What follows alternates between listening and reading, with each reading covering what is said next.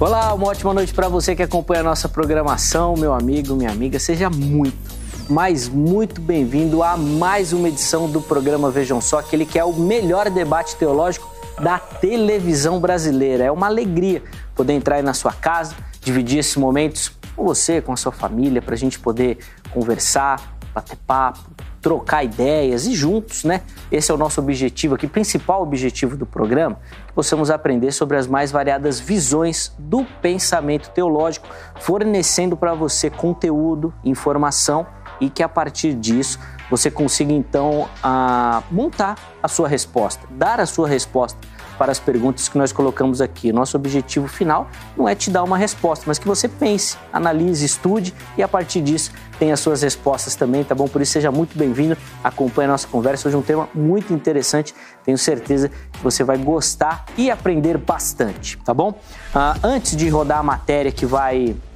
uh, apresentar o nosso tema de hoje, eu quero apresentar os meus convidados tá bom? Ah, e aí depois disso nós vamos rodar a matéria para você conhecer o tema da nossa conversa. É com muita alegria que o Vejam Só recebe nessa oportunidade. É, ele já participou do programa virtualmente e hoje está aqui no estúdio. O escritor Natan Rufino. Natan, obrigado, viu, meu irmão, pelo carinho, ah, aceitar o nosso convite. É, é uma alegria recebê-lo aqui no Vejam Só. Seja muito bem-vindo. Obrigado, é um prazer estar aqui. Natan, uh, até para quem nos acompanha e também conhecer um pouquinho, apesar que o seu trabalho já é bem conhecido, né? Uh, o pessoal te acompanha bastante. Eu vou pedir para o irmão falar um pouquinho sobre o site e também o canal no YouTube, que eu sei que é muito frequentado, muito comentado também. Inclusive, já pode passar o endereço, né? Eles vão aparecer, mas você já reforça também para o pessoal que nos assiste quiser conhecer um pouquinho melhor uh, do seu trabalho também, do Ministério do Irmão, por favor. Tá bom. Eu tenho um site que é o meu nome, natanrufino.com.br, e lá tem muitos textos, áudios e vídeos. Tem também uma loja de livros. Alguns desses livros são meus, nem todos. E eu tenho um canal no YouTube, né, que é o meu nome também, uhum. Nathan Rufino. Se você colocar lá, você encontra facilmente. Muito bacana. Inclusive, durante toda a nossa conversa, uh, os contatos do Natan vão aparecer para você, você conhecer um pouquinho melhor o trabalho do irmão, poder acompanhá-lo se ficar, ficarem dúvidas né, do, do, da nossa conversa aqui, você fique à vontade ah, para localizá-lo por lá também. Natan, eu vou pedir para o irmão falar um pouquinho ah, dessa sua faceta né, de, de, escritor. Eu vou mostrar aqui alguns materiais, vou pedir para você comentar, inclusive esse primeiro aqui que já está na frente aqui, nós vamos utilizar bastante ele na nossa conversa de hoje. Provavelmente. Aí, ó, a Bíblia, o islamismo e o anticristo. Fala um pouquinho desse, desse material, por favor. Esse livro foi o meu TCC, né, de bacharelado em teologia. Eu sempre, eu sou futurista, pré-milenista, pré-tribulacionista e sempre criei da forma tradicional em relação ao anticristo, né, que sempre supus que viesse da Europa. Mas em 2013, devido a um tempo de aprofundamento, de estudo, eu acabei mudando um pouco esse paradigma na minha cabeça e mantenho ainda futurista, pré-milenista, pré-tribulacionista, mas estou divergindo aí nessa parte. Então passei a pensar diferente e esse trabalho é resultado dessa pesquisa. Muito legal. A gente vai conversar muito e, e, e vai aparecer bastante esse livro aqui durante a nossa conversa. Eu vou mostrar os outros aqui mais rapidamente, Natan, para o irmão comentar. Claro a libertação da imoralidade sexual, sexual que, que, é um tema interessantíssimo. Sim. Parentes debaixo da promessa, entre aspas, é uma explicação versículo por versículo de Atos 16, 31, Olha, que mostrando que não existe promessa para a salvação dos parentes. Uhum. E aí eu uhum. mostro os, os porquês, né? E esse Creia em Deus e Veja o Invisível foi o primeiro livro que eu escrevi, acho que no ano de 2000, quando eu morava no Rio de Janeiro. É um livro que fala sobre o otimismo bíblico necessário para se conquistar as promessas que Deus fez. Legal. Esse próximo é a força divina da fé, é uma exegese de Marcos capítulo 11, aquela praga que Jesus jogou na figueira uhum. e deu certo. Sim. Aí eu explico o que é que está por trás daquilo ali, que é uma grande lição de fé. E esse último Pronto. é o Arrebatamento Antes da Tribulação, que foi o livro que foi para gráficas no começo da semana passada. E que eu trouxe aqui só mesmo para mostrar, mas em breve ele vai estar tá lá no meu site também. Que vai sair, ó, muito bacana o Arrebatamento Antes da Inclusive, recentemente nós fizemos um tema aqui no programa falando sobre o, o arrebatamento também. Você pode procurar lá no nosso canal do YouTube. Obrigado, viu, professor, pelo Prazer. carinho. Trazer o material aqui também. Espero que seja bênção para você que nos assiste, tá bom? Todos os canais à sua disposição. O Vejam Só também recebe na noite de hoje o pastor Antônio Mardônio, ele que é da Igreja Assembleia de Deus do Ministério Belém. Pastor Antônio, obrigado, viu, por aceitar o nosso convite, estar tá aqui essa noite. Seja muito bem-vindo. Muito obrigado também, uma satisfação estar com vocês. Desejo, desejo a todo telespectador que nos vê, a você, tudo do bom e do melhor e um grande proveito desse nosso debate. Ah, com certeza. Eu sou professor de teologia desde 1972. Ah, tem pouco tempo. Pouco tempo. Pouco, pouca experiência, imagina. Pouco tempo. Fui diretor da FAESP, Faculdade Evangélica uhum. de São Paulo, durante 10 anos, diretor pedagógico, e professor de oito matérias, inclusive escatologia. E também fui funcionário da Casa Publicadora das Assembleias de Deus, uhum. lá no Rio de Janeiro, durante 25 anos. E dediquei 10 anos desse meu período como diretor e editor de livros. Que legal. Então, muitas obras publicadas nesta área de escatologia pela Casa Publicadora das Assembleias de Deus. Passaram pela sua leitura prévia ali? Eu revisei nesse total de meu tempo que eu passei pela Casa Publicadora em torno de mil títulos. Caramba! Mil títulos. É muita coisa, 25 hein? anos. Mas, ó, pastor, a, a sua maior referência é que o irmão é amigo do pastor Serafim.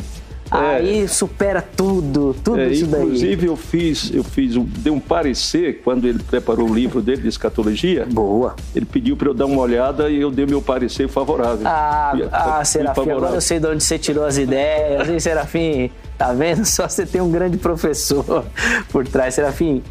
Um ósculo santo para você e toda a sua família. É um querido, é uma pessoa incrível. Deus continue abençoando, dando força. Pastor Antônio, por favor, antes da gente começar, passa o endereço da igreja do irmão, por favor, lá Assembleia de Deus do Ministério Belém. A nossa igreja Assembleia de Deus está atualmente na rua Conselheiro Cotegipe, número 273, lá no Belém. Uhum mas estamos já utilizando a nova sede, ainda Sim. não foi inaugurada. Lá na Doutor Fom, também lá no Belém, ao lado da Radial Leste. A Radial Leste. Radial Leste. Um, uma igreja grande, grande que bonita, sim. construção, sim. já está sendo utilizada. Os cultos aos domingos já são feitos lá. Tá. Mas durante a semana estão sendo feitos na, no, no antigo templo. Uhum. Muito bom. Você percebeu que nós estamos com dois especialistas hoje na área da escatologia e é exatamente esse tema que nós vamos tratar. Então, eu vou rodar a nossa matéria para você conhecer o tema da nossa conversa. Inclusive, ela vai apresentar também alguns questionamentos. Na volta, os convidados já vão dar as opiniões iniciais sobre o assunto. Vejam só. Crescentes tensões no Oriente Médio nos últimos anos, muitas pessoas começaram a perguntar como isso se relaciona com as profecias bíblicas. Algumas previsões islâmicas têm uma impressionante semelhança com as profecias bíblicas do fim dos tempos. De acordo com a profecia islâmica, a chegada do último profeta será precedida por uma série de eventos durante três anos de horrível caos mundial e ele dominará sobre os árabes e o mundo por sete anos. A sua aparição será acompanhada por duas ressurreições, uma dos ímpios e uma dos justos.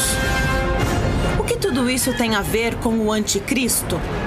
De acordo com Paulo, haverá um homem do pecado revelado nos últimos dias que vai opor-se e exaltar-se acima de tudo que se chama Deus. Em Daniel 7, lemos da visão de Daniel dos quatro animais que representam reinos que desempenham papéis importantes no plano profético de Deus.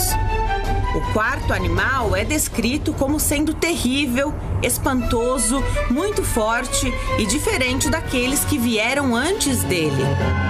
Quem será esse anticristo? Ninguém sabe ao certo, mas muitas teorias foram dadas, inclusive a possibilidade de que seria um árabe. O anticristo será um muçulmano? Só Deus sabe. Há ligações entre a escatologia islâmica e a escatologia cristã? Certamente parecem existir correlações diretas. Hoje, aqui no Vejam Só, iremos conversar sobre o anticristo. Será ele islâmico, europeu, americano? Temos como afirmar isso? Fique ligado, o Vejam Só já está no ar. Ah, tem muito assunto para a gente conversar. Fique ligadinho aí no Vejam Só, tá bom? Acompanhando a nossa conversa muito interessante, né, falando sobre essa questão e essa dinâmica né, do anticristo, do lugar que ele poderá né, é, surgir. Antes de pegar a opinião aqui dos convidados, deixa eu dar dois recadinhos bem rápido para você. O primeiro sobre o nosso site, o novo site da HIT. Uh, você que já conhece esse endereço eletrônico, ele está todo repaginado, cheio de novidade. hittv.com.br. Tá aí, ó. Acessa lá, já salva ali nos favoritos, tá bom? Para você poder acessar constantemente, além de todas as informações ah, da emissora, dos programas, você vai encontrar um espaço com blogs onde os apresentadores vão manter um canal tá bom? De, de interação e de comunicação com você que gosta da nossa programação. Então entra por lá, tá cheio de novidades, vale a pena você conferir. Além disso, vai aparecer também para você um QR Code.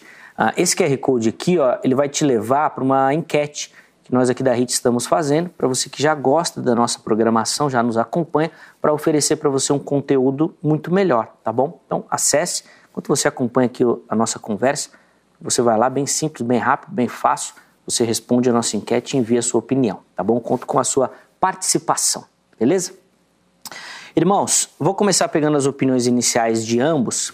Uh, eu sei que, que o tema é complexo, uh, tá todo mundo querendo dar as explicações, mas eu vou pedir para nessa primeira oportunidade serem bem objetivos, diretos na resposta e depois, durante a conversa, nós vamos aprofundando alguns tópicos que os irmãos colocarem e pontuarem nessa primeira pergunta. E a nossa pergunta Natan, vou começar com o irmão, é a pergunta tema do programa. Na sua visão bíblica, de onde virá o anticristo? Eu acredito que, independente do lugar onde ele vai nascer, o momento em que ele vai assumir o poder, quando ele vai ser coroado com poder, um trono, grande autoridade, como diz lá Apocalipse capítulo uhum. 13, versículo 2, eu acredito que nesse momento ele vai estar em alguma região ao norte de Israel porque parece que os profetas previram que o ataque final do seu último inimigo viria das regiões do norte. Uhum. Obviamente que a gente vai calcular que seja mais ou menos por ali na Síria, Turquia, aquela região. Então é provável que ele saia dali, né? Que inclusive tem paralelos em várias outras profecias de vários outros livros que apontam para a mesma região. Então, a despeito de onde ele há de nascer, a gente pelo menos pode descobrir onde ele estará ou a partir de onde ele reinará e invadirá a terra de Israel. E eu penso que seja das bandas do norte, mas esse norte ele se limita à terra habitada da época que o profeta falou, que no uhum. meu ponto de vista vai até a Anatólia, Ásia Menor, que hoje em dia seria a Turquia. Tá. É, o professor Natan já apontou ali a região, depois na sequência ele vai explicar o, onde entra o islamismo aí então, nessa questão da fé aí também, daqui a pouquinho ele vai falar sobre isso. Pastor Antônio, a vez do irmão, ah, na sua leitura bíblica, como é que o irmão entende de, de qual lugar ou região virá o anticristo? Olha, antes de eu dar a minha resposta, eu queria apresentar uma máxima da hermenêutica que diz: nas coisas essenciais, unidade, nas não essenciais, liberdade, em todas as coisas, caridade. Uhum. Então, nas coisas essenciais, tanto eu como o irmão e o Natan, nós estamos unidos. Nós convergimos, portanto, para as coisas essenciais. Existe, portanto, a unidade. Nas coisas não essenciais há a liberdade. Então é algo que não é essencial. Então uhum. há a liberdade. E a gente respeita, portanto, a opinião de cada Sim. um e queremos apenas enriquecer o conhecimento do nosso tele, telespectador. E em todas as coisas, caridade. Então, respeito, portanto, a consideração, a colocação de cada companheiro. Na minha opinião, o anticristo é alemão, nascido, portanto, na Alemanha, é europeu e alemão. E depois eu vou, então, apresentar o meu motivo, portanto, de dizer que ele é um alemão e judeu. Judeu alemão. E provar, portanto, que ele tem origem judaica. Pai, só, só, faltou da cidade. Aí, né, já, já passou à frente de você, né? Você pôs ali uma região toda ali. Boa, depois o, o, o pastor vai explicar exatamente o porquê a Alemanha. Onde que está a Alemanha ali? Eu, estou procurando aqui na minha mente, aqui não estou achando. 7 a 1 rapaz. Ah! Pode ser mesmo, se for.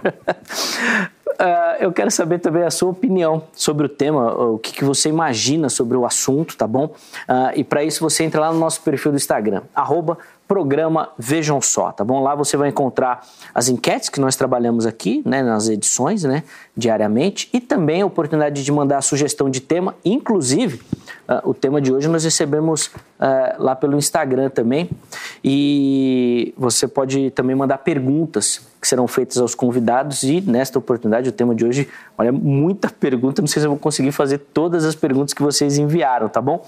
Mas a enquete que está disponível lá para você é a seguinte: você acredita que o anticristo será islâmico? Uh, que é um, um, uma ideia que vem crescendo bastante, vem tomando corpo. E aí você tem duas opções: sim, ele será ou não, não será. Escolha uma das duas, tá bom? Vote. E na postagem seguinte você tem a oportunidade de justificar a sua escolha. Então, esses comentários, né? Falar, olha, ele será islâmico por causa disso, disso, disso. Não será por conta daquilo. Você coloca ali a sua visão. Nós vamos pegar esse comentário para os nossos uh, debatedores aqui falarem também, darem as opiniões e observações em cima da sua posição, tá bom? Uh, queridos, vamos entrar então no, no, nos pormenores do nosso assunto. E, e antes de, de, entrar nessa questão das regiões, uh, eu quero primeiro fazer uma conceituação que eu acho interessante, até para a gente criar as bases, nós vamos construir aqui o nosso raciocínio, sobre a figura do anticristo.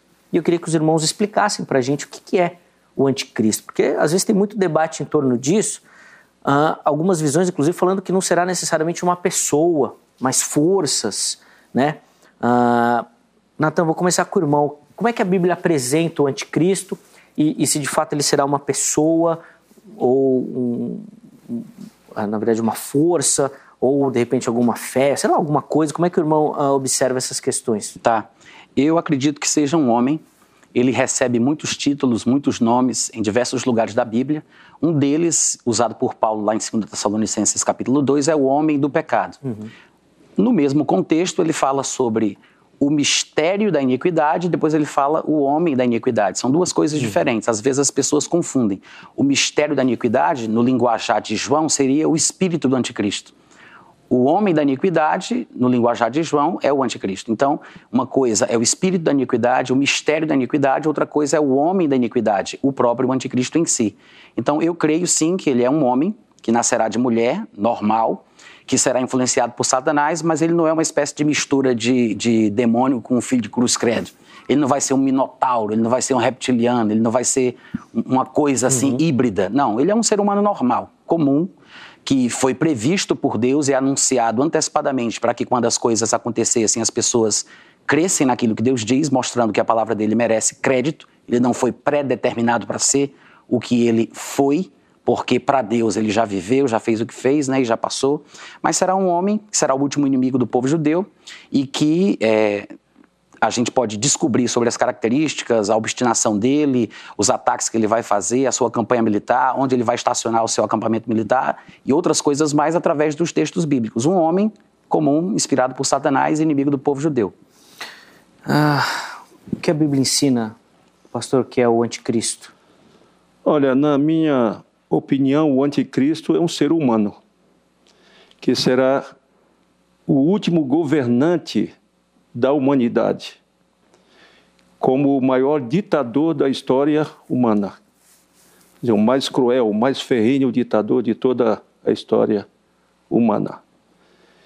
E que ele se opõe a Jesus, ele é o anticristo porque ele contraria totalmente o que Cristo ensinou. Os judeus rejeitaram Jesus, o verdadeiro Cristo. E os judeus estão esperando o verdadeiro Cristo e ele vai surgir como o verdadeiro Cristo. E ele vai ter que provar que é judeu para ser aceito como verdadeiro Cristo. Então, minha opinião, portanto, ele é ser humano, que será o último governante da terra. A dispensação do governo humano termina com ele, porque na sequência começa o milênio, o governo milenar de Jesus, e vou justificar, portanto, a razão dele ser alemão, porque ele é um alemão, porque ele é um judeu alemão e porque ele será aceito pelos judeus. É, essa questão de ser aceito pelos judeus é interessante. Eu quero colocar primeiro uma pergunta, pastor, que a gente recebeu de um telespectador, que ainda fala um pouquinho da pessoa do anticristo, uh, para depois a gente continuar a nossa caminhada. Pode pôr na tela, por favor, o Bruno Santos. E aí, pastor, eu vou pedir para o irmão comentar, porque é uma ideia defendida pelo seu amigo, pastor Serafim. Ele já falou aqui no programa isso. Olha lá, alguns dizem que o anticristo será homossexual, com base em um texto de Daniel. Isso é verdade? É, realmente o texto de Daniel fala que ele não, ou não terá, ou não queira, ou não vai querer né, o amor não de mulheres, respeito, né? Não terá Pela respeito, sua mãe, né? Ele não terá respeito aos deuses de seus pais, Isso. dependendo da versão, nem ao desejo de mulheres. De mulheres, isso.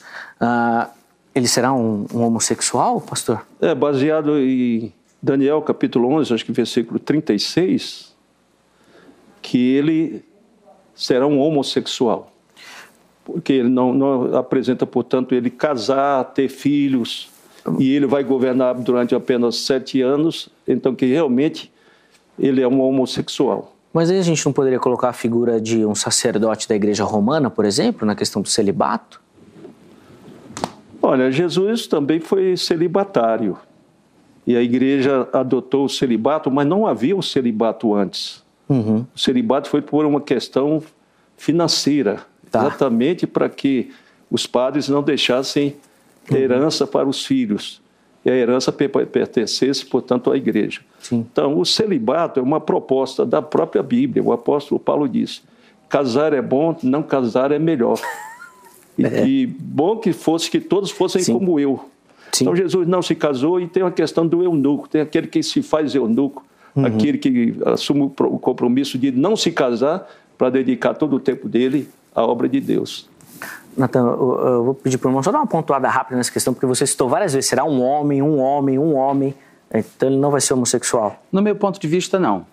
Eu acho que esse texto aqui, ele está falando o seguinte, entre as tantas coisas que se diz, porque esse texto é bem rico, principalmente aqui do versículo 36 ao 39, ele diz que ele não terá respeito, e, e a expressão no hebraico é Elohim, que é comumente traduzida pelo Deus Todo-Poderoso, né? Então ele não terá respeito ao Elohim dos seus pais, nem terá respeito ao desejo das mulheres. Não está dizendo que ele não vai ter desejo pelas mulheres. Tá. O que está escrito é que ele não terá respeito nem bom. ao Elohim, nem ao desejo das mulheres.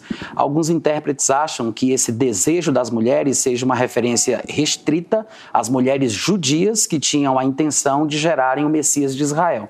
Então pensam que aqui nesse texto estaria sendo uma alusão ao desrespeito do anticristo pelo Deus Todo-Poderoso e pelo seu filho. Eu, particularmente, acho que é uma das características que aponta também para o islamismo, porque fala sobre não terá respeito ao Deus dos seus pais, porque se a tese que diz que ele virá do, do islamismo significa então que é a religião criada por um dos descendentes de Ismael, que era filho de Abraão, tá. Então, os pais aí não é o pai quando ele era adolescente, mas os antepassados. No caso, des- Abraão. Exatamente. Legal. E quando ele diz não terá respeito a- ao desejo das mulheres, para mim é a misoginia não velada que a gente encontra facilmente no- nos países Sim, islâmicos. sim. Vamos colocar outra pergunta e aí o, o professor Natan ele vai poder ah, entrar em alguns detalhes também dessa questão. Quem mandou para a gente foi o é, DNA. Na verdade, aparece aí é o, o, o arroba né, do perfil. Ele fala: ó, o anticristo será um judeu ateu. E, e é muito interessante, o, o, pastor ah, Antônio até colocou isso, né, que ele vem para reinar, né, para reinar entre os judeus. E quando a gente pensa no, no, no Islã, é muito difícil da gente organizar essas ideias assim, né? Como é que o irmão responde essa pergunta? Ele será um judeu ateu? Não vai ter nada a ver com o judaísmo? E se não tem, como é que ele vai enganar esse povo? Primeiro, eu acredito que ele não será ateu. Porque nesse mesmo texto aqui, sem, sem sair de Daniel 11, você observa que ele diz que, com o auxílio de um Deus estranho, ele agirá contra as poderosas fortalezas. É uma expressão para é uma expressão antiga para o que nós falaríamos hoje em dia, né? As grandes potências mundiais. As fortalezas, as cidadelas do mundo antigo representavam o que nós chamamos hoje de grandes potências mundiais. E, e você observa que ele diz que o que dará a ele a confiança de fazer guerra contra essas potências mundiais é o auxílio que ele pensa que tem do Deus estranho, que lá em Apocalipse é mencionado diretamente como o dragão. Embora os seguidores do anticristo, da sua religião, porque tem aspectos religiosos, eles não chamam ele de antiga serpente, de satanás, de dragão, eles têm um nome próprio. Né? Eles pensam que é uma espécie de Deus. E nesse texto fala que é um Deus estranho, que os seus pais não conheceram. Então, ateu ele não pode ser. Uhum. Ele tem convicções e motivações religiosas, porque de fato há textos que mostram que ele tem razão ainda que esteja equivocado, para abrir a boca e falar coisas contra o Deus Todo-Poderoso, contra o Altíssimo. Ele vai perseguir os santos, ele vai querer entrar no lugar santo, como Jesus disse em Mateus 24:15. Então há um aspecto religioso por trás. Ele tem motivações religiosas. Ele não é ateu. Pelo menos eu penso que não. Uhum. Há motivos para a gente acreditar nisso. E, além do mais, eu não penso que ele venha a ser um judeu, porque os tipos de anticristo que nós encontramos na Bíblia, todos eles foram homens pagãos como no caso do faraó, né, como no caso de Senaqueribe, chamado de o Assírio por uhum. Miqueias, capítulo 5, versículo 5, até mesmo Antíoco IV Epifânio, que é o descendente da dinastia Seleusta, que todos concordam quase unanimemente que é o maior tipo da pessoa do anticristo, todos eles eram homens pagãos. Quando você vai para a estátua de Nabucodonosor, em todas as partes da estátua, o Império Babilônico, o Medo-Persa, o grego, todos eram liderados por homens pagãos. Não sei por que mudaria o padrão no momento das pernas de ferro, que representa a primeira fase Sim. do Império do Anticristo. Além disso, você vê aqui em Daniel capítulo 9 que fala que o povo de um príncipe que virá destruirá a cidade dos judeus e destruirá o templo dos judeus. E quando ele fala sobre isso, Gabriel mencionando essa, esse cumprimento futuro, né, ele menciona sobre um povo do anticristo, o povo do príncipe que virá. Então, o povo haveria de atacar o povo judeu. Esse povo de fora, o povo do príncipe que virá, atacaria o povo judeu. Ele não estava falando do próprio povo judeu, uhum. porque se o anticristo fosse judeu, o povo do anticristo teria que ser judeu. Então ele estaria falando do povo do anticristo atacando o povo judeu. Seria uma espécie de guerra civil. Mas pelo contexto e pelas implicações, parece que ele está falando de um povo estrangeiro que vai invadir a terra dos judeus e destruir os símbolos sagrados dos judeus. Então, por essas e por outras razões, eu penso que ele não vai ser ateu e também não vai ser judeu. Muito bacana. Uh, Antes da gente eh, partir para a questão mais específica da nossa conversa, eu quero só colocar mais uma questão sobre o, a pessoa do anticristo, porque é, às vezes pode parecer estranho, mas a gente recebe muitas dessas perguntas aqui desse tipo. Coloca na tela aí para gente, a Kátia Negreiro, uh, ela pergunta o seguinte, ele já está no nosso meio? Uh, eu imagino a resposta que vocês vão dar, mas está aí a pergunta da Kátia, pastor Antônio, eu quero ouvir o irmão, uh, o anticristo, esse alemão já nasceu? O, o Zeca, ainda complementando o que o Natan falou, eu já coloquei minha posição uhum. de que ele é um judeu. Perguntaram a um grande sábio cientista qual era a religião dele. Ele disse: Eu sou ateu, graças a Deus. então, o anticristo, ele não tem temor de Deus, ele se opõe contra Deus mas ele é um cidadão judeu. Exatamente, vou é, provar biblicamente, portanto, que ele é um cidadão uhum. judeu, porque ele não poderá governar Israel se não for judeu. Nós vemos que o próprio Cristo, eles quiseram pegá-lo e fazê-lo rei. Sim. Jesus não aceitou, mas Jesus recebeu o título de rei dos judeus. E até Pôncio Pilatos mandou colocar Jesus Nazareno, rei dos judeus. Sim. E Esdras Nazarenos Rex Iudeorum. Em latim. Jesus Nazareno, rei dos judeus. Foram lá e pediram, tira. Ele disse, olha, o que eu escrevi, eu escrevi. Então, até o próprio general que comandou a morte de Jesus, ele pediu um sinal, que Jesus fizesse um sinal. Jesus não fez. Ele determinou, desça da cruz que nós vamos crer em ti. Jesus não desceu. Mas no momento da morte, que a natureza respondeu, com aquele terremoto, o sol escureceu, ele bradou e disse: Este verdadeiramente era o Filho de Deus. Então, o judeu, para aceitar este governante que eles esperam há tanto tempo, inclusive eles estão com todo o material já preparado para a construção do terceiro templo. templo Até os, os animais eles estão já selecionaram. Existe lá em Israel a criação do, do gado vermelho exatamente para aproveitarem a novilha vermelha para fazerem o sacrifício uma vez por ano, que é o dia da expiação, tudo isso está feito. Então, eles vão ter convicção de que aquele cidadão que eles estão colocando é um judeu. Uhum. Eu estou apenas colocando que ele é um alemão e vou explicar depois por que ele é alemão. Sim, nós vamos chegar. Mas ele tá não, tá ele não nasceu ainda, não está aqui entre a gente. Olha, eu acredito, a minha posição, que ele já nasceu, mas não pode se identificar. Ele está proibido de se identificar pelo próprio Deus, porque há um que o retém, que é o Espírito Santo. Então, após o arrebatamento da igreja, de imediato ele vai se manifestar. Eu vou falar, inclusive, sobre uma, uma instituição secreta chamada Clube de Roma. São muitas as instituições secretas que estão trabalhando para o governo dele. O governo dele está pronto. Tá. É a chamada Nova Ordem Mundial. Eu até coloquei aqui uma parte da encíclica do Papa Bento XVI, que ele é, ele é, portanto, defensor da vinda do anticristo. Ele fala da vinda do anticristo. Ele é um alemão. Ele fala que tem a citação na encíclica dele chamada Caritas in Veritate, que é caridade na verdade. Ele fez a colocação, portanto, da vinda do anticristo. Aí este papa atual, Francisco, ele fala do ecumenismo, ele defende o ecumenismo. E o ecumenismo foi aprovado pela Igreja Católica, foi iniciado pelo Papa João XXIII e concluído pelo Papa Paulo VI. E o Francisco agora diz que o católico que não aceitar o ecumenismo vai ser excomungado. E o ecumenismo exatamente é um precursor da religião mundial, que será comandada pelo falso profeta. Então, o governo mundial está nas mãos do anticristo e a religião mundial nas mãos do falso profeta, que a gente vai fazer essa colocação. Sim. Então, minha opinião, ele está vivo, não pode se revelar. Sim. Não pode. Então, imediatamente após o arrebatamento da igreja, está tudo pronto para ele começar a reinar. Muito bom. Eu não imaginei não que ele já estava aqui. E aí, Nata, como é que você entende? Ele já está entre nós? Eu acho difícil de saber. A gente pensa que sim, porque a gente sempre tem aquela sensação de que somos a geração do arrebatamento, né? O eminente, e eu concordo é. plenamente com o pastor que o anticristo não tem como se revelar enquanto a igreja estiver na terra. Tá.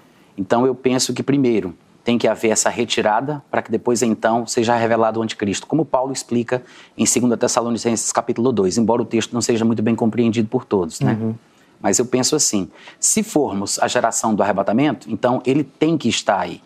Porque não é que a gente esteja esperando pelo anticristo ou procurando sinais para identificá-lo, mas assim como o Natal é perto da passagem do Ano Novo, sim, sim. então se um chega perto, o outro está perto também. Então, se o arrebatamento pode acontecer na nossa geração, obviamente logo em seguida vem a manifestação do anticristo. Até pela, pela escatologia né, pré-tribulacionista que ambos defendem, é, esse, o arrebatamento, um período de sete anos depois né, de, de são a sete anos. período da, do, da grande tribulação são sete anos, sete o período anos. em que a igreja estará ausente para retornar após os sete é, então, anos. É, mas a, a, minha ideia é que se são sete anos, ele já tem que estar num, numa posição de certo destaque, assim, não dá para nascer. Ter idade. É, é, não, ele já, inclusive, está tudo pronto, tudo programado já, tudo pronto. Só como disse o, o professor Natan, ele não pode se manifestar porque a igreja ainda está sim, presente. Sim. No momento que a igreja for arrebatada, haverá um grande motivo dele se revelar. É o caos mundial. Sim, vai estar pronto né, o cenário. É, vai ser um, um hecatombe mundial.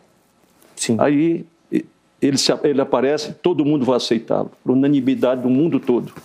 Muito bom. Uh, Natan, bom, não tem como saber se ele está aqui tudo, mas você defende uh, algumas posturas desse anticristo, principalmente essa questão do, do de, dele ser islâmico, que são uh, apesar de estar crescendo, não é o padrão, né, vamos dizer assim, né? A figura do europeu é, é mais ah. forte, né? Eu queria que o irmão comentasse um pouquinho assim, como é que aconteceu essa mudança, que, onde que o irmão viu ali na Bíblia que, que aponta para esse outro caminho, por favor. Tá. É, primeira coisa, é, às vezes parece que a interpretação de que o anticristo há de ser islâmico é por causa dos acontecimentos em Israel ou do do movimento árabe-israelense, os conflitos, uhum. as intifadas, não é por isso.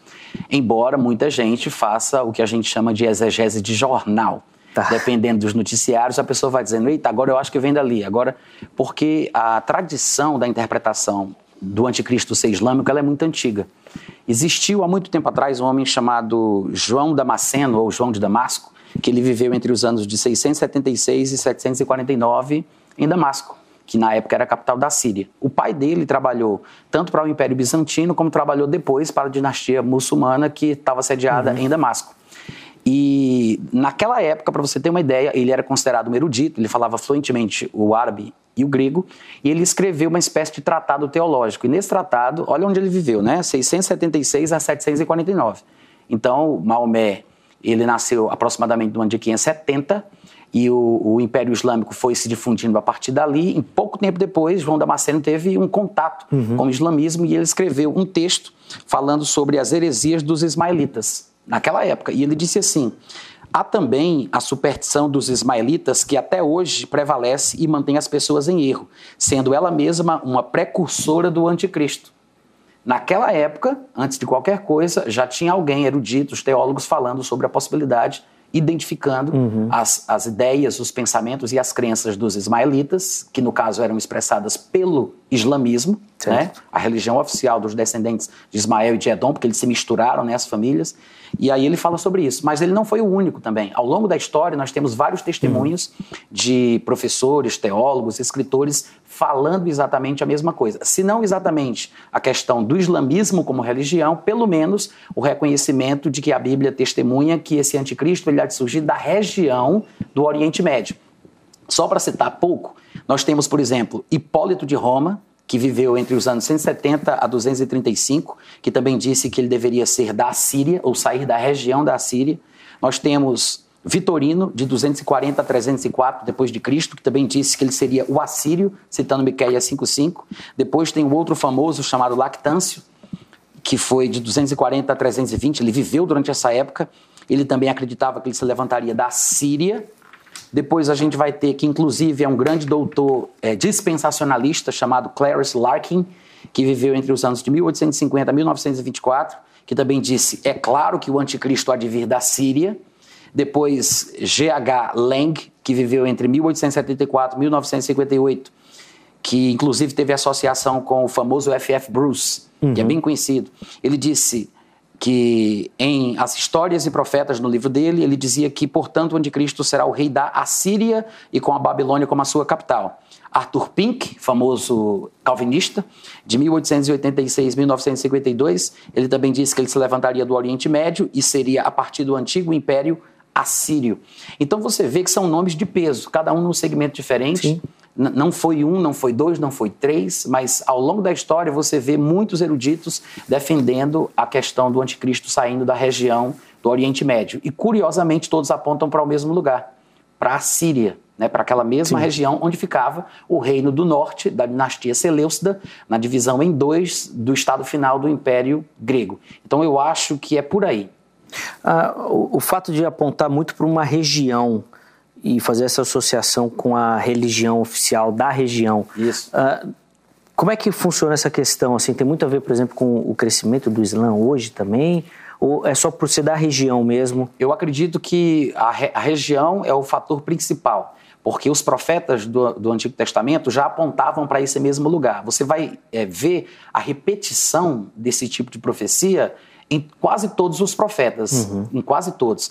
Cada um tinha um rei físico, real, da sua época, que ele usava aquele homem como é, objeto da sua profecia, mas todo mundo sabe que era uma espécie de dupla referência profética. Uhum. Ainda que ele falasse para aquele é, é, inimigo contemporâneo, aquele rei contemporâneo, aquilo se cumpriria futuramente na pessoa do anticristo. Sim. Todos apontam para o mesmo lugar. E naquela época não havia muita é, profecia e indicação sobre as questões da religião ainda que nós encontramos encontremos alguns elementos, como por exemplo no livro de Daniel, quando ele fala aspectos religiosos da, da pessoa do anticristo. Uhum. Só que quando você junta todos os textos, de uma forma geral, espalhados pela Bíblia, sobre as características religiosas dele, coincidentemente, a gente consegue identificar hoje aspectos no Islã que é, corroboram esse pensamento. Sim.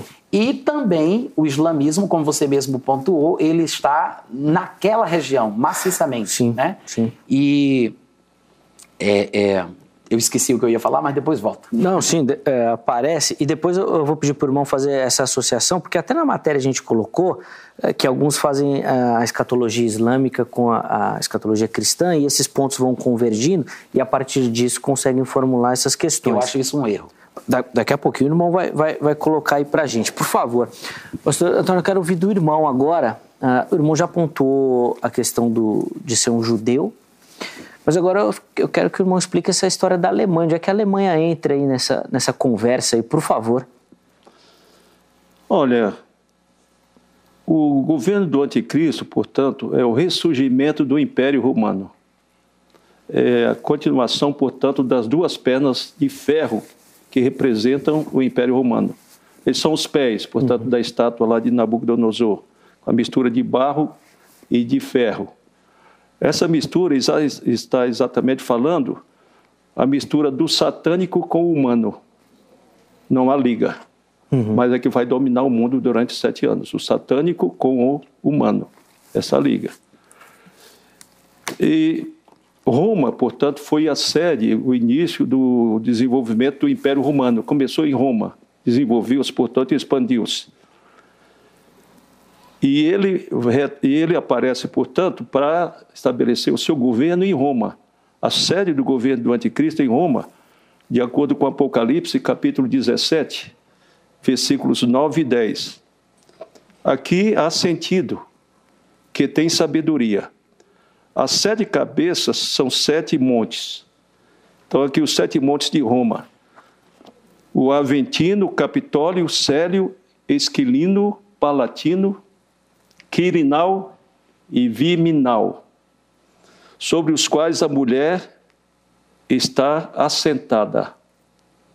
Então a mulher está assentada. É onde está o trono, portanto, do anticristo. A mulher é a religião, portanto. Nós precisamos entender que o, o Império Romano não tinha somente a parte política, ela tinha também outra face. O Império Romano era composto, portanto, pela política e pela religião. Uhum. A partir de Constantino, em 325, ele oficializou o cristianismo como a religião do império. E até ele se intitulou Bispo dos Bispos. Ele era o mandatário da religião. Depois seus conselheiros disseram: crio a imagem de um outro bispo dos bispos, que hoje é o Papa. Então, até recentemente, todos os reis da Europa só eram consagrados, só eram coroados com a presença, com a determinação uhum. do Papa. Então, todos eles se, se submetiam ao Papa. Então, Roma é a sede do governo do Anticristo, como é a sede da religião. O Império Romano está vivo e ativo hoje na parte religiosa. A Igreja Católica é uma potência mundial, é a maior e a mais antiga instituição do mundo, a Igreja Católica. E ela que está dando a sustentação e apoiando o surgimento do, da nova ordem mundial. Agora a questão do anticristo ser alemão. Houve duas guerras mundiais lideradas pela Alemanha. O Hitler, que comandou a Segunda Guerra Mundial, ele era judeu, descendência judaica. A mãe dele era de origem judaica. E ele passou a odiar os judeus por causa da traição. A mãe traiu o pai dele, que era alemão. E ele passou a odiar. Ele pensou que, massacrando judeus, como ele é responsável pela morte de 6 milhões de judeus, ele conquistaria o mundo, mas o tiro saiu pela culatra. Uhum. Os próprios judeus norte-americanos, onde há a maior concentração de judeus e os mais ricos do mundo, e a riqueza do mundo está nas mãos deles. Os 16 homens mais ricos do mundo são judeus. Os judeus então se uniram, os Estados Unidos lutaram contra, o Brasil também era a favor da Alemanha, depois passou para o lado dos Estados Unidos e a Alemanha perdeu a guerra. Mas esse sentimento de conquista do mundo tem um autor que escreveu, George Orwell escreveu um livro intitulado 1984. Ele iniciou a escrever o livro no término da Segunda Guerra. Em 1945, ele começou a escrever o livro. E ele terminou em 1948. Aí ele inverteu, em vez de colocar 1948, ele transformou 48 para 84. É o título do livro, 1984. Em que ele fala exatamente desse sentimento alemão de conquistar o mundo.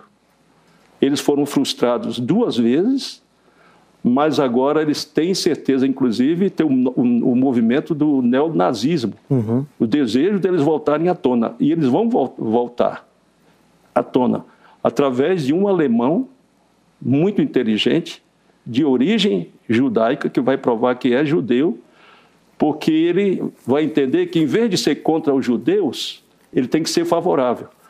Então, ele vai fazer um pacto com os judeus durante sete anos, ele vai mandar os árabes saírem lá do monte, onde estava estabelecido o templo. No lugar daquela mesquita vai ser colocado o templo de Salomão, novamente construído o templo que Salomão fez primeiro. Ele vai determinar novamente o sacrifício, mas ele é um instrumento de Deus para a maldade, para a perseguição, para o castigo do próprio povo judeu. Então, três anos e meio, o pacto é quebrado. Uhum. Aí ele demonstra, portanto, quem ele é propriamente dito. Ele é falso, ele é usado por Satanás, é uma trindade satânica que governou o mundo e Jesus vem para derrubá-lo e assumir o governo mundial como estabelece, para estabelecer o milênio. Então, ele é alemão por este fato. Sim. De que, inclusive, o, o autor, esse George Orwell, ele o chama de o Big Brother. E o Big Brother hoje é um programa no mundo todo de conscientização da vinda do grande irmão. Big Brother, o grande irmão. Ele é o Big Brother. E aqui fala exatamente, nesse livro, 1984, que ele é um ditador, o ditador mais ferrenho em que o autor diz que ele domina sobre três regiões da Terra: a Oceania, a Eurásia e a Lestásia. Três regiões. E aqui nós vemos a colocação do Papa, Papa Bento XVI, ele diz o seguinte: tal autoridade deve ser reconhecida por todos gozar de poder efetivo para garantir a cada um a segurança, a observância da justiça, o respeito pelos direitos. Obviamente, deve gozar da faculdade de fazer com que todos respeitem suas decisões, bem como as medidas coordenadas e adotadas nos diversos fóruns uhum. internacionais então é o capítulo 6 da encíclica, item 67. Uh, Natan, como é que o, o, o, irmão lida com essa questão da reconstrução do templo, uhum. uh, é, principalmente com o anticristo islâmico? Como é que isso vai funcionar? O irmão acredita nessa, nessa necessidade? Sim, porque a Bíblia prevê o templo de pé no momento da invasão do anticristo à terra de Israel. Eu sei que é, o anticristo há de entrar na terra e ele vai exercer controle, ele vai mudar os tempos, mudar as leis dos judeus, uhum. né? não do mundo inteiro. Mas eu não acredito que ele vai entrar em Israel aclamado, recebido, aplaudido. Tá. Ele vai entrar invadindo, como é uma característica que a Bíblia parece apontar para os seus feitos. Aqui mesmo em Daniel capítulo 11 se fala que ele, como auxílio de um Deus estranho, fará guerra contra as grandes fortalezas. Então ele vai lutar contra as potências mundiais. E na descrição das nações é, contra quem ele lutará, você vê que no versículo 41 ainda de Daniel 11 ele diz que entrará também na terra gloriosa e muitos sucumbirão. Claro, os que estiverem na Terra Gloriosa, uhum. que não é Nova York, não é o Rio de Janeiro, a Terra Gloriosa é Sim. é Israel, né? E ele diz: entrará na Terra Gloriosa e muitos sucumbirão mas do seu poder escaparão estes: Edom, Moabe, os, é, as primícias dos filhos de Amon. Aí diz: estenderá a mão também contra as terras e a terra do Egito, por exemplo, não escapará. Lá no finalzinho, no versículo 45, ele fala: armará as suas tendas palacianas, nós diríamos na linguagem de hoje, o seu acampamento militar. Uhum. Ele vai estacionar entre os mares, outras versões diriam entre o Mar Grande, que é o Mar Mediterrâneo, contra o glorioso Monte Santo, que é o Monte Moriá, né? Aí ele diz: "Mas chegará ao seu fim e não haverá quem o socorra". Em outras palavras, ele vai atacar muitas nações, ele vai fazer, ele vai desenvolver a sua campanha militar contra muitos povos, e um destes povos é o povo de Israel, e ele vai realmente em meio à guerra que ele vai travar com Israel, ele vai vencer e vai conquistar Israel. Uhum. Ele vai entrar na terra de Israel. E diz aqui especificamente onde é que ele vai acampar o seu, onde é que ele vai estacionar o seu acampamento militar, entre o mar Mediterrâneo e o Monte do Templo. Provavelmente é nessa ocasião que se cumpre aquilo que Paulo diz lá em 2 Tessalonicenses 2, quando ele fala que o anticristo ele há, ele há de entrar no santuário de Deus, ostentando-se como se fosse o próprio Deus. Não que ele vai dizer que é Deus, como algumas versões deixam implícito ou explícito, mas eu acho que talvez essa seja a declaração mais certa. Ele vai se comportar como se fosse, ele não vai dizer que é, ele vai uhum. se comportar como se fosse o próprio Deus, se assentando no santuário, que é na verdade a representação do trono de Deus. Então, o templo ele está sendo previsto em todos os lugares que há de estar Sim. de pé. Lá em Mateus 24, versículo 15, Jesus disse: Quando, pois, virdes o abominável da desolação no lugar santo, do qual falou o profeta Daniel, quem lê o livro de Daniel entenda, os que estiverem na Judéia fujam para os montes. Ou seja, o lugar santo, ele, ele está contido na Judéia. Uhum. Né? Porque se a gente for pensar onde é o lugar santo no mundo, claro que é Israel, mas se você der um zoom, vai parar na Judéia. Se você der um zoom, você vai parar em Jerusalém. Se você der um zoom, você vai chegar no Monte do Templo. Outro zoom é dentro do templo. Outro zoom é o Santo dos Santos. Então, esse é o lugar santo, é o povo santo, é a cidade santa, é o Monte uhum. Santo.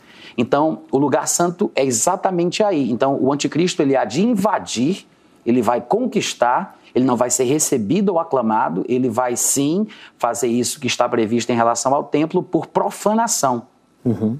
É uma abominação. Ele não vai ser recebido. Lá em Daniel capítulo 9, ali pelos versículos 25, 26 e 27, fala que ele fará uma aliança com muitos. E fica implícito pelo texto que estes muitos incluem os judeus.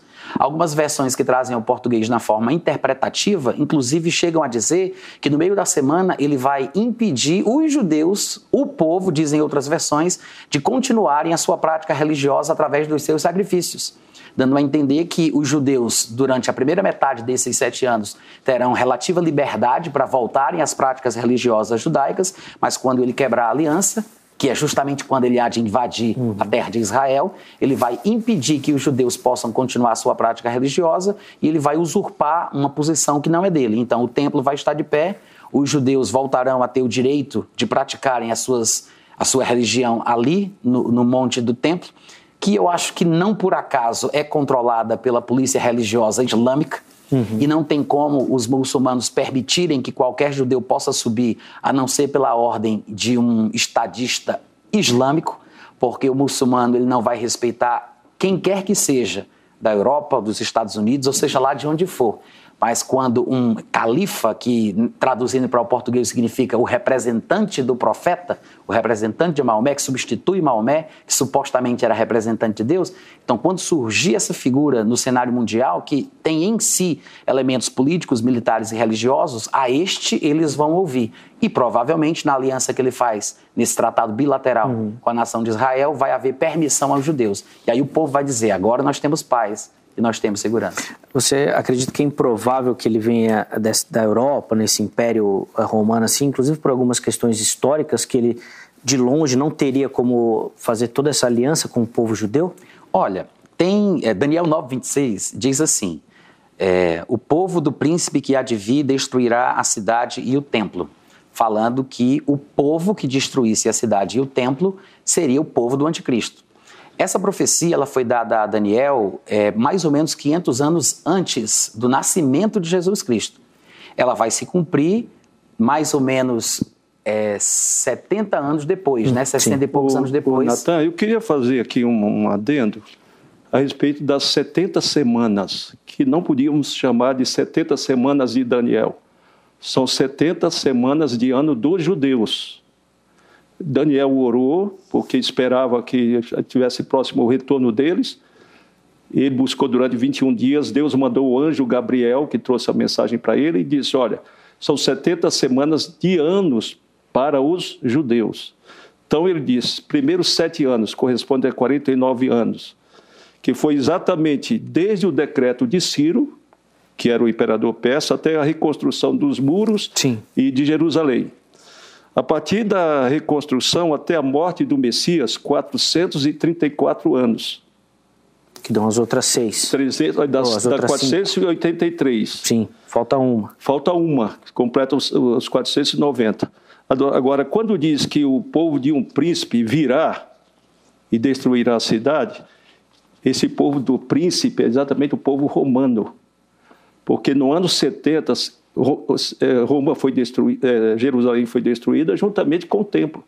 Então, quando diz, Daniel fala o povo do príncipe, está se referindo ao ano 70 depois de Cristo, quando o templo foi derrubado e os romanos destruíram. Então, o povo do príncipe que há de vir. Então, a identidade do, do anticristo, ele vai, como cidadão alemão, ele está, a Alemanha nesse, nesse ponto, portanto, está alinhada à Itália.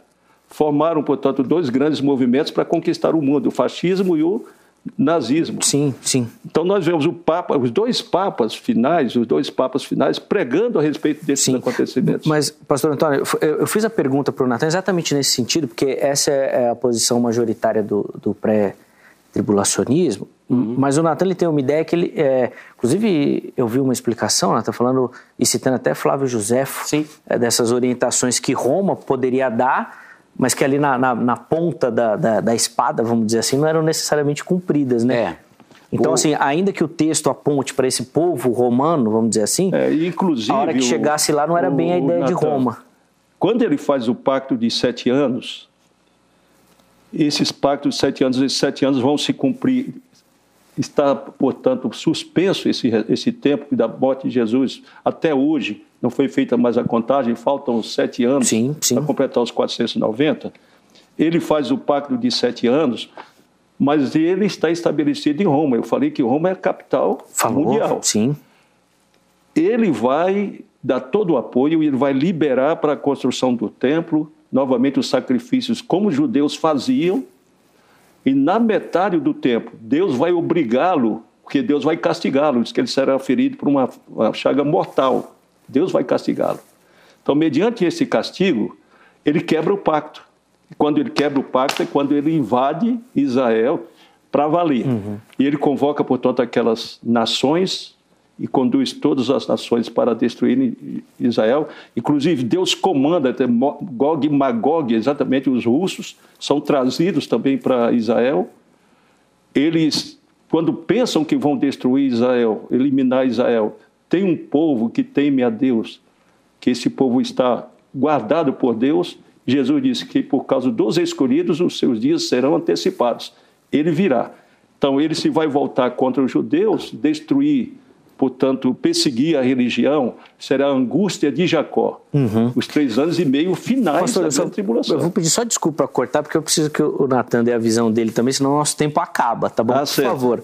Natan, é, dê então a, a, sua leitura desse, tá. desse trecho, por favor. Então, é, eu acredito que é um texto-chave, realmente, Daniel 9,26, porque ele indica claramente quem é o povo do anticristo. Uhum. O povo do príncipe que virá é o povo do anticristo.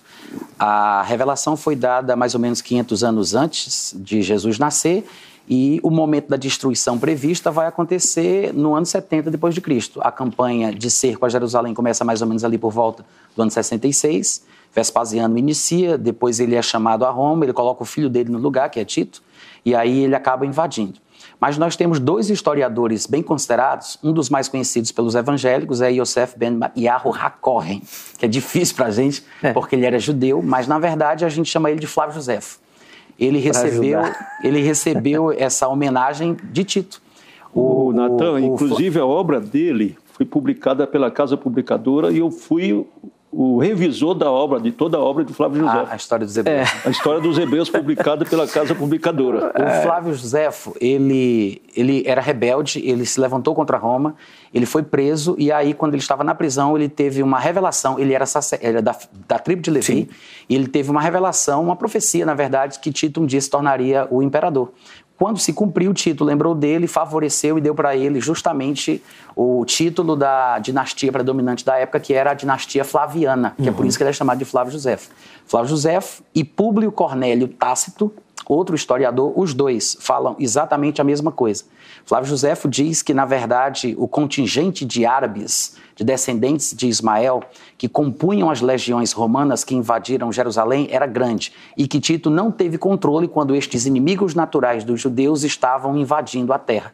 Eles queriam sim invadir a terra de Israel, a comando de Tito, mas não para trucidar, matar, causar genocídio e fazer o que fizeram. Ele perdeu o controle do povo. No livro A Guerra dos Judeus, que tem sete tomos, que está incluído no livro A História dos Hebreus, uhum. Ele fala em diversos parágrafos o que foi que aconteceu, detalhando que Tito estava desesperado, é, dando ordens, inclusive comandando oficiais da sua confiança, da guarda pretoriana, que era formada por italianos, que esses legionários que eram árabes não fizessem o que eles estavam fazendo, mas ele não teve como controlar. Públio Cornélio, Tácito, semelhantemente a Flávio José, ele diz: Tito César encontrou na Judéia três legiões, a quinta, a décima e a décima quinta. A, estes, a estas ele acrescentou a décima segunda da Síria e alguns homens que pertenciam às legiões da décima oitava e da terceira que ele havia retirado da Alexandria, do norte da África. Esta força, diz Público Cornélio Tácito, estava acompanhada por um poderoso contingente de árabes que odiavam os judeus com ódio comum de vizinhos. Ou seja, as seis legiões romanas, a quinta Macedônia, a décima legião fretenses, a décima quinta Apolinares, a décima oitava e a, dez, e a terceira Gálica e a décima segunda Fulminata eram todos ali daquela região dos uhum. povos em redor de Israel, que é uma expressão que se repete no Antigo Testamento falando de quem são os inimigos dos judeus, o povo em redor de Israel. Então, quando o anjo falou sobre o povo do príncipe que haveria de vir, a palavra hebraica que aparece ali, am, ela na verdade é a palavra que é usada para etnia e não cidadania, porque há uma diferença. Uhum. Tanto é que na Bíblia Septuaginta, a versão grega do Antigo Testamento, quando eles foram fazer a tradução, eles optaram pela palavra etnon, de onde vem a nossa etnia, né? Então, ele estava falando sobre o povo cuja etnia seria igual à do anticristo. E pelo que parece, os, os povos cuja etnia fizeram isso não foram os romanos, porque do ano 15 no ano 15 para frente, o Império Romano tinha crescido tanto que eles mudaram a administração. E todos os legionários eram, na verdade, soldados provincianos, das províncias dominadas. E esses legionários aqui, eles eram, na verdade, descendentes da mistura de Ismael com Edom. E este é o povo do anticristo não necessariamente os romanos, uhum. porque os romanos, na verdade, eles faziam parte desse tempo para frente da guarda chamada de pretoriana. Era uma guarda de confiança, uma guarda realmente formada por italianos. Nem mesmo comandantes e oficiais do Império Romano eram romanos de fato. Tem um episódio no livro de Atos que mostra para a gente mais ou menos como era a situação. Paulo estava preso, Sim. começaram a querer espancá-lo, aí ele disse: Quem foi que deu vocês a liberdade de espancar um cidadão romano? Foram falar para o oficial e ele veio saber: Quanto foi que você pagou para ser cidadão é. romano? Ele disse: Não, eu não paguei nada, eu sou de nascença. E o capitão romano, o oficial romano, disse: Eu, eu paguei uma grande quantidade sim, de dinheiro. Muito, sim. Paulo estava dizendo: Eu sou de nascença, não porque ele nasceu em Roma, porque ele nasceu no sudeste da Ásia Menor, que era em Tasso, né? E ele era etnicamente hebreu de hebreus. Então, o que ele quis dizer com isso, que ele era romano de nascença? Porque havia uma lei que dizia que se um progenitor ele comprasse o título de cidadão romano, como aquele oficial romano tinha comprado, os seus descendentes seriam sim. romanos de nascença. Mais ou menos como as leis de escravatura aqui no Brasil, sim, né? Sim. A lei do ventre livre, aquela coisa toda. Então, Paulo, sabedor dos seus direitos, ele disse: Eu sou romano de nascença, porque papai, o vovô, seja lá quem foi, comprou e eu nasci de acordo com os critérios da lei romana. Então, é, essa passagem, ela realmente aponta para o povo do anticristo, mas há duas vertentes mais conhecidas nos dias de hoje. Uma delas interpreta que este povo seria romano, que é por isso que no filme Deixados para Trás o anticristo se chama Nicolai Carpati, uhum. que ele é do norte da Itália, tem que ser da Europa, porque a antiga Europa, é, o antigo, antigo Império Romano do Ocidente se transformou no que a Europa é hoje, e a outra vertente diz o seguinte, não, o Império Romano ele se esfacelou como bolacha creme crack envelhecida, se transformou no Sacro Império Romano, se transformou na Igreja Católica Apostólica Romana. Então, na verdade, os verdadeiros herdeiros do povo romano, que é o povo do Anticristo, é a Igreja Católica. Então, o Anticristo vai ser o Papa. Então, tem essas duas vertentes Sim. a partir desse versículo. Eu penso que há uma camada a mais para a gente mexer que apontaria para o povo ismaelita. Ah, nós vamos caminhando para o final desse bloco. Eu quero ouvir uma palavrinha rápida, tá, pastor? Por Sim. favor, antes do nosso intervalo. Põe na tela mais uma pergunta que nós recebemos, que fala um pouquinho sobre a geopolítica. A Lúcia Guerra, ela uh, colocou o seguinte.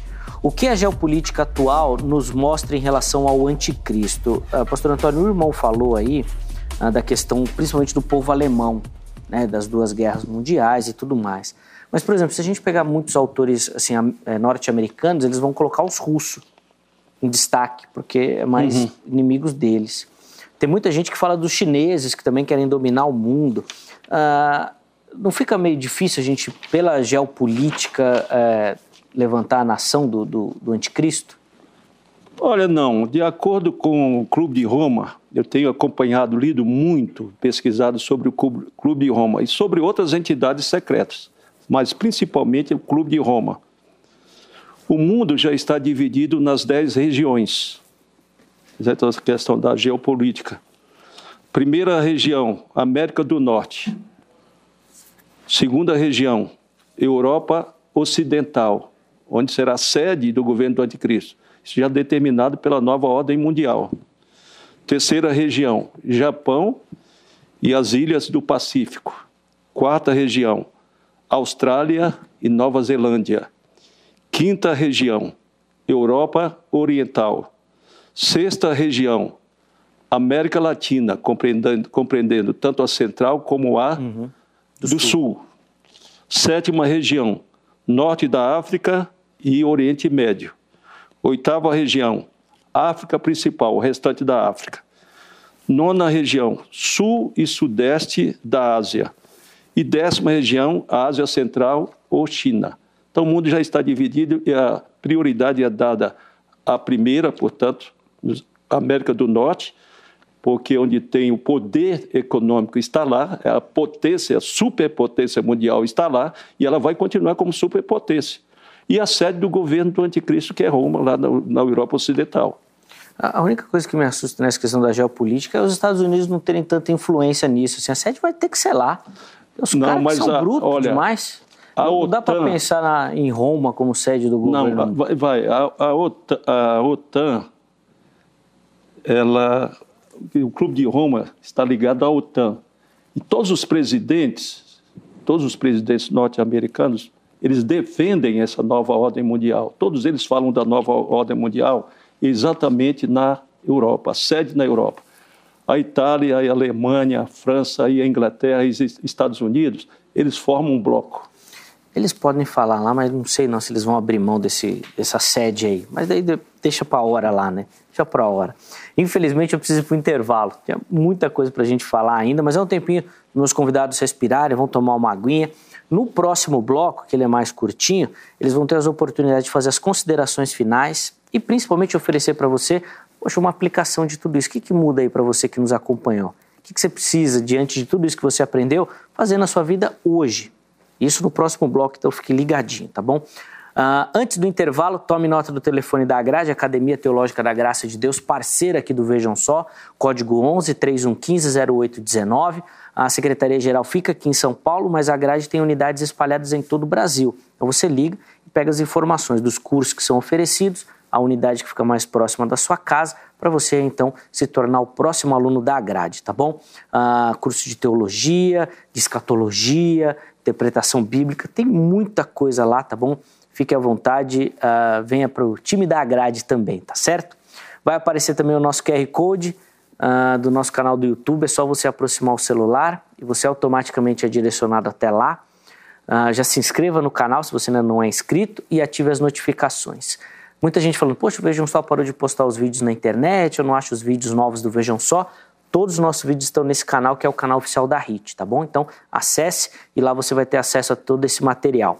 Instagram, Facebook da HIT também à sua disposição. Fique à vontade para nos seguir e compartilhar os nossos materiais nas redes sociais. Intervalo rápido, o Vejam Só vai, mas daqui a pouquinho nós já estaremos de volta.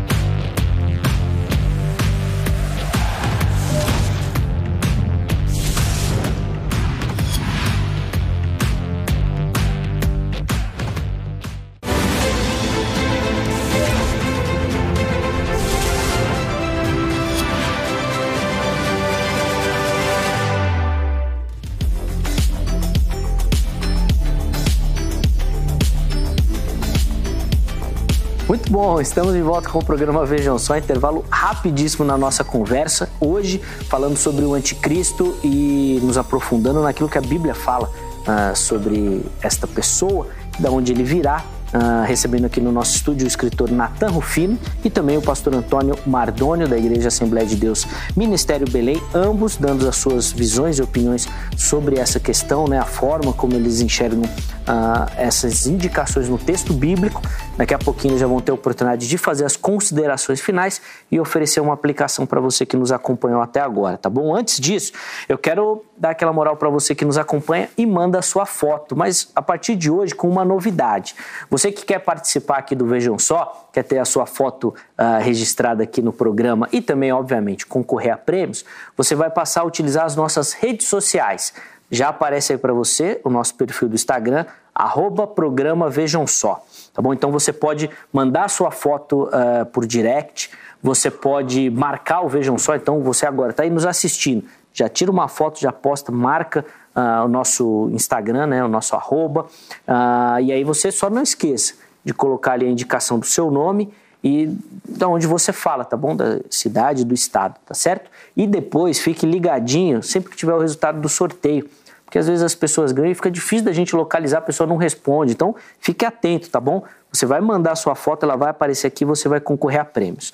Então, agora você utiliza nosso perfil no Instagram, tá bom? Fique à vontade ah, para utilizar essa plataforma. Uh, se você preferir também, é, dá para mandar pelo Facebook, tá? Por mensagem lá. Acesse a nossa página lá no Facebook também, tá bom? É programa Vejam Só, você já nos localiza por lá, tá bom? Uh, vamos colocar as fotos então? Hoje nós separamos até por conta do tempo do programa duas fotos. Uh, quem aparece aí primeiro é o Marcos Lino, acompanhando o Vejam Só também, tá ali ao fundo a TV. Ele é de Duque de Caxias, lá no Rio de Janeiro. Obrigado, viu, Marcos, pelo carinho, pela audiência, meu irmão. Deus abençoe a sua vida. E também, agora nós vamos lá para o Rio Grande do Sul, para a capital né, do estado, a cidade de Porto Alegre. O Paulo Ricardo acompanhando também o Vejam Só. Paulo, obrigado, viu, meu irmão, pelo carinho Deus abençoe a sua vida, a sua casa aí também. Uh, esses irmãos que mandaram as fotos hoje vão concorrer ao prêmio, já vai aparecer aí para você. Uma Bíblia de Estudo da Reforma, um oferecimento da Sociedade Bíblica do Brasil. Para você que nos acompanha e manda a foto, você vai concorrer a esse prêmio. Nós vamos sortear ou na semana ou no dia, tá bom? Uh, em comemoração ao aniversário da Reforma. Fique ligadinho aqui no Vejam Só que nós vamos informar. Então, além do texto bíblico, você vai encontrar muito material de estudo também. Você que gosta, vale a pena ter essa Bíblia aí na sua biblioteca ou na sua escrivaninha. É, importante é você ter ela à mão aí para você poder estudar, tá bom? Então manda a sua foto e você vai concorrer a prêmios, tá certo?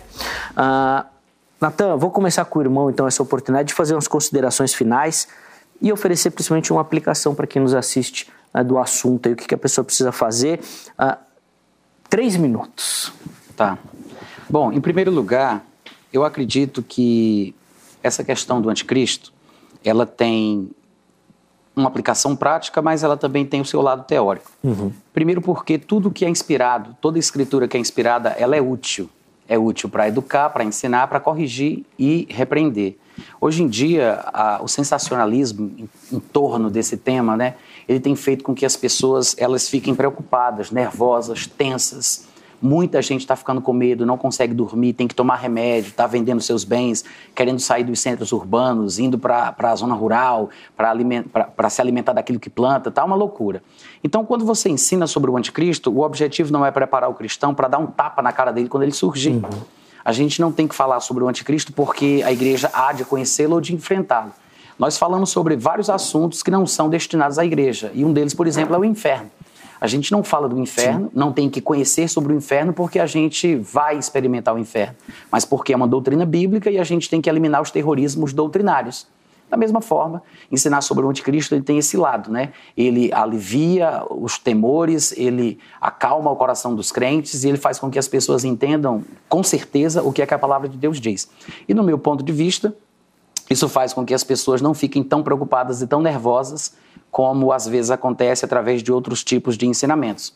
E saber de onde ele vem nos faz entender melhor que a palavra de Deus merece confiança e quando as coisas começarem a se movimentar em direção àquilo que está uhum. previsto, você confirma o que foi dito pelas Escrituras. Há muitos textos que, no meu ponto de vista, apontam para o povo ao redor da terra de Israel.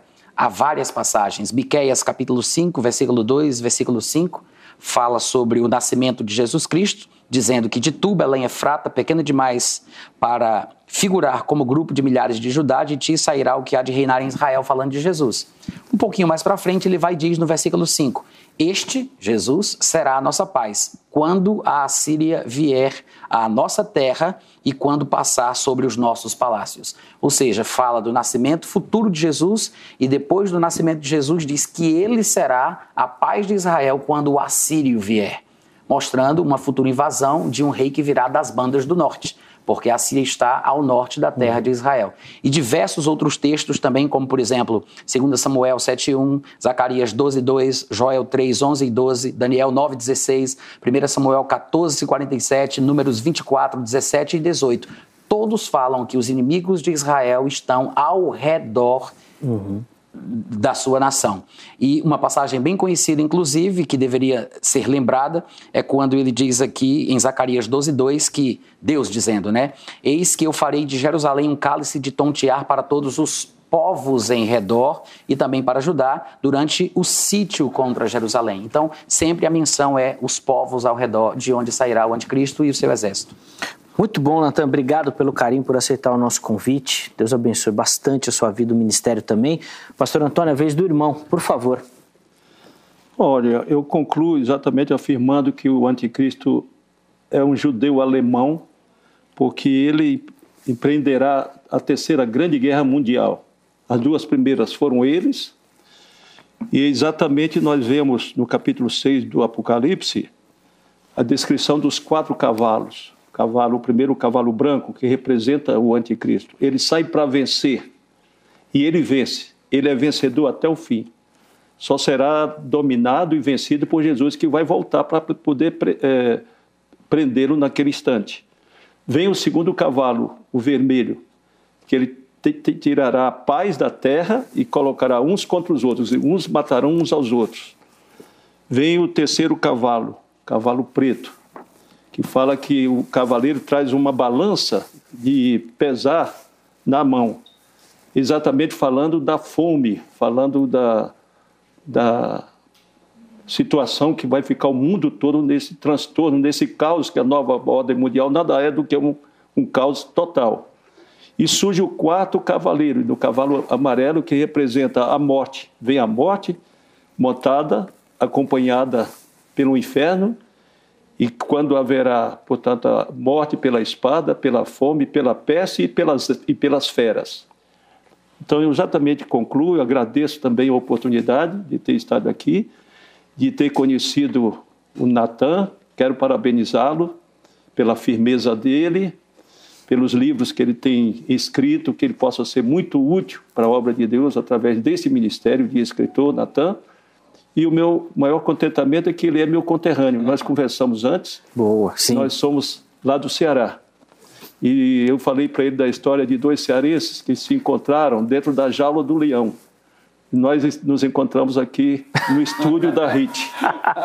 Natan, um abração. Amém. Zeca, também muito obrigado por essa oportunidade e, e o nosso telespectador pela presença de vocês, pela participação. Pastora, nós que agradecemos, obrigado viu, pelo carinho, pela ajuda. Eu espero que a história não tenha se comparado com o Vejam, só que não tem arena de leão, né? Que foi tranquilo. Pelo menos hoje foi bem tranquilo, né? Uh, gente, quero agradecer a você pela participação. Infelizmente, eu não consegui colocar aqui os comentários, tá? Eu dei prioridade às perguntas que nós recebemos. Mas olha, Esther, Leonardo, Murilo, Terezinha, foram alguns dos comentários que nós separamos, tá bom? Obrigado, viu, meus amigos, uh, pelo carinho e pela audiência. Põe na tela para a gente encerrar o resultado da nossa enquete. Você acredita uh, que o anticristo será islâmico?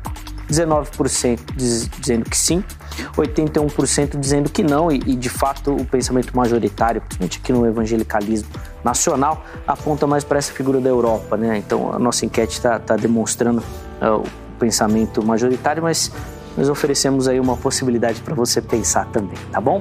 Forte abraço, Deus abençoe a sua vida. Amanhã nós estamos de volta com mais uma edição do programa Vejam Só. Até lá!